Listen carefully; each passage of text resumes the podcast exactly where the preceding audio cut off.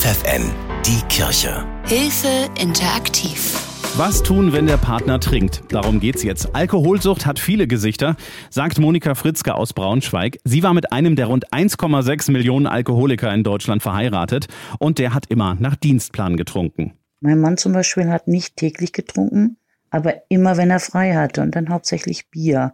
Da er unregelmäßigen Dienst hatte, konnte ich im Prinzip auf seinen Dienstplan schauen und wusste vorher, wann er betrunken sein wird. Das Ganze dann immer ohne Essen und dann waren so acht halbe Liter mindestens äh, Standard. Und wenn das mal nicht gereicht hat, hat er sich ein paar Tage krank schreiben lassen. Auch Monikas Vater war schwerer Alkoholiker, so ist sie aufgewachsen. Und jeder Partner, den sie sich unbewusst ausgesucht hat, war suchtkrank. Genauso ihr Ehemann. 19 Jahre hat die Ehe gehalten. Also am Anfang wollte ich bleiben und das ist auch, glaube ich, normal. Da will man helfen. Man hat das Gefühl, man könnte was machen, man könnte was bewegen, weil man sich dessen noch gar nicht bewusst ist, dass man nicht dafür verantwortlich ist, wenn der andere trinkt. Aber der Leidensdruck war irgendwann so groß, dass ich es einfach nicht mehr ausgehalten habe, weil man lügt ja auch für den anderen. Man sagt zum Beispiel mal Feiern ab, weil man sagt, oh, mir geht's nicht gut, wir können nicht kommen. Dabei stimmt es gar nicht. Dabei ist er schon betrunken, zum Beispiel. Mehrere Entzüge und Therapien hat ihr Mann gemacht, unter Druck, weil Monika ihn sonst verlassen hätte. Aber dann kam doch alles ganz anders. Ganz zum Schluss war es eigentlich so, dass er tatsächlich trocken war, aber wohl wieder so kurz vorm Rückfall und sich dann entschieden hat, okay, mit meiner jetzigen Frau funktioniert das nicht zu trinken und sie gleichzeitig zu haben, aber hat sich dann tatsächlich aufgrund dieser Erkrankung ja für den Alkohol entschieden. Inzwischen hat Monikas Mann eine Partnerin, die mit ihm gemeinsam Alkohol trinkt. Und Monika hat Unterstützung in einer Selbsthilfegruppe für betroffene Angehörige gefunden. Nach außen soll es ja immer möglichst niemand erfahren. Und das Vertuschen der Sucht, das kostet ja immer verdammt viel Kraft. Das sind aber auch so ganz typische Verhalten von Partnern, von Angehörigen von Suchterkrankten, dass man also dafür lügt, dass man seine sozialen Kontakte reduziert. Und das waren einfach Punkte, wo ich gesagt habe, ich halte das nicht mehr aus. Monikas großes Glück, sie hat eine Selbsthilfegruppe gefunden beim Lukaswerk in Braunschweig.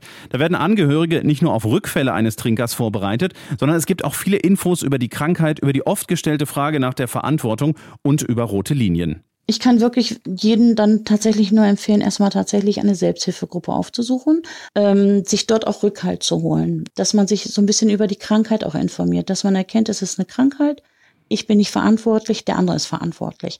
Das zweite ist tatsächlich, dass ich auch meinem Partner dann zeige durch mein Verhalten, dass eine Grenze erreicht ist. Und alles, was ich ankündige, muss ich einhalten. Also eine Drohung, bist du betrunken, dann gehen wir nicht zu der Feier und ich sage auch allen, warum wir nicht kommen, muss dann auch genauso laufen. Aber es gibt nicht nur Verhaltenstipps, sondern die Teilnehmer erfahren auch eine Menge über sich selbst.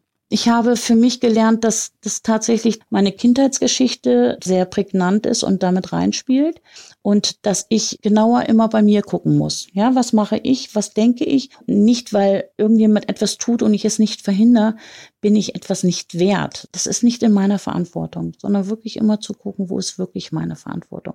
Was kann ich wirklich machen? Monika leitet inzwischen selbst eine Selbsthilfegruppe beim evangelischen Lukaswerk in Braunschweig für Angehörige von Alkoholikern. Vor zehn Jahren hat sie die Ausbildung zur Suchtkrankenhelferin gemacht und zu jedem Treffen kommen unterschiedlich viele Angehörige, je nach der Trinkphase des Partners. Das sind ja meistens auch Angehörige, wo die entsprechenden Betroffenen noch in der Sucht sind. Manche sind noch krankenuneinsichtig.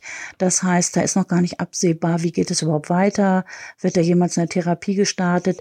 Dann haben wir welche, wo eben halt die Therapie schon läuft. Dann auch welche nach der Therapie. Das heißt, da sind eigentlich diejenigen, wo es akut immer wirklich was ist. Äh, das sind die, die dann jetzt im Moment da sind. Jeder, der da ist, darf seine Sorgen loswerden. Zum Beispiel, wenn jemand Bedenken wegen des Rückfalls hat oder wie es nach der Therapie aussehen wird. Also da ist nichts tabu. Es wird ganz viel geweint am Anfang. Man darf auch sagen, dieser Idiot als Beispiel oder ähnliches. Aber wir haben auch Situationen, wo wir lachen. Also wo wir einfach auch lachen müssen. Es ist manchmal auch Tragikomik dabei. Es gibt eigentlich sämtliche Emotionen bei uns. Man darf auch alles sagen. Definitiv alles sagen. Oft wird gefragt, was bringt denn eine Selbsthilfegruppe? Stresst das nicht zusätzlich, wenn jemand noch von dem Leid der anderen hört? Die eigene Situation ist ja schon happig genug. Es hilft tatsächlich, wenn man hört, dass es den anderen auch so geht. Denn dieses Thema hat ja ganz viel damit zu tun, dass man das Gefühl hat, ich habe versagt, ich bin mitverantwortlich. Und dann zu erfahren, den anderen geht es genauso und denen geht's dann auch so, dass sie sagen, nein, ich habe nicht versagt, ich bin nicht verantwortlich. Das ist ganz, ganz wichtig. Monika Fritzke hat es geschafft, raus aus dem Teufelskreis mit ihrem schwer alkoholkranken Mann. Und sie hilft anderen, die noch mitten in der Krise stecken. Aber ne, ab wann ist es Sucht? Ein, zwei Flaschen Bier zum Grillabend oder ein gutes Glas Rotwein zum Abendessen? Ja, ja, das ist Genuss. Aber wo ist die Grenze? Ne? Und wann ist es eben Missbrauch oder halt auch Sucht? Also was tun, wenn der Partner trinkt? An der Menge allein lässt sich das schwer festmachen, sagt Ilka Schindler. Die Sozialpädagogin leitet das evangelische Lukaswerk in Braunschweig.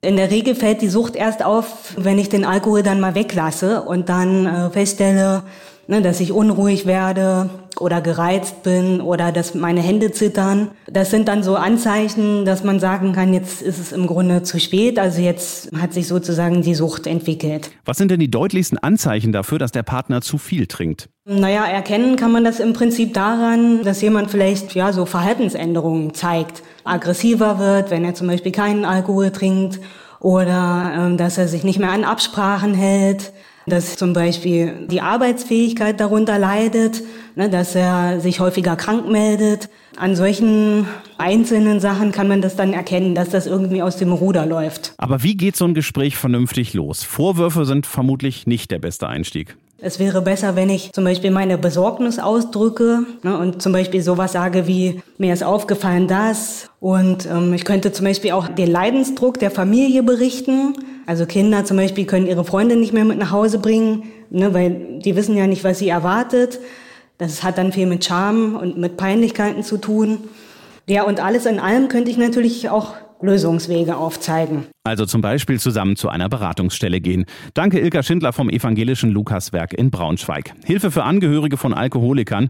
Wo es die gibt, wissen die Berater der Diakonie per Mail unter hilfe-interaktiv.de. Die Kirche bei FFN.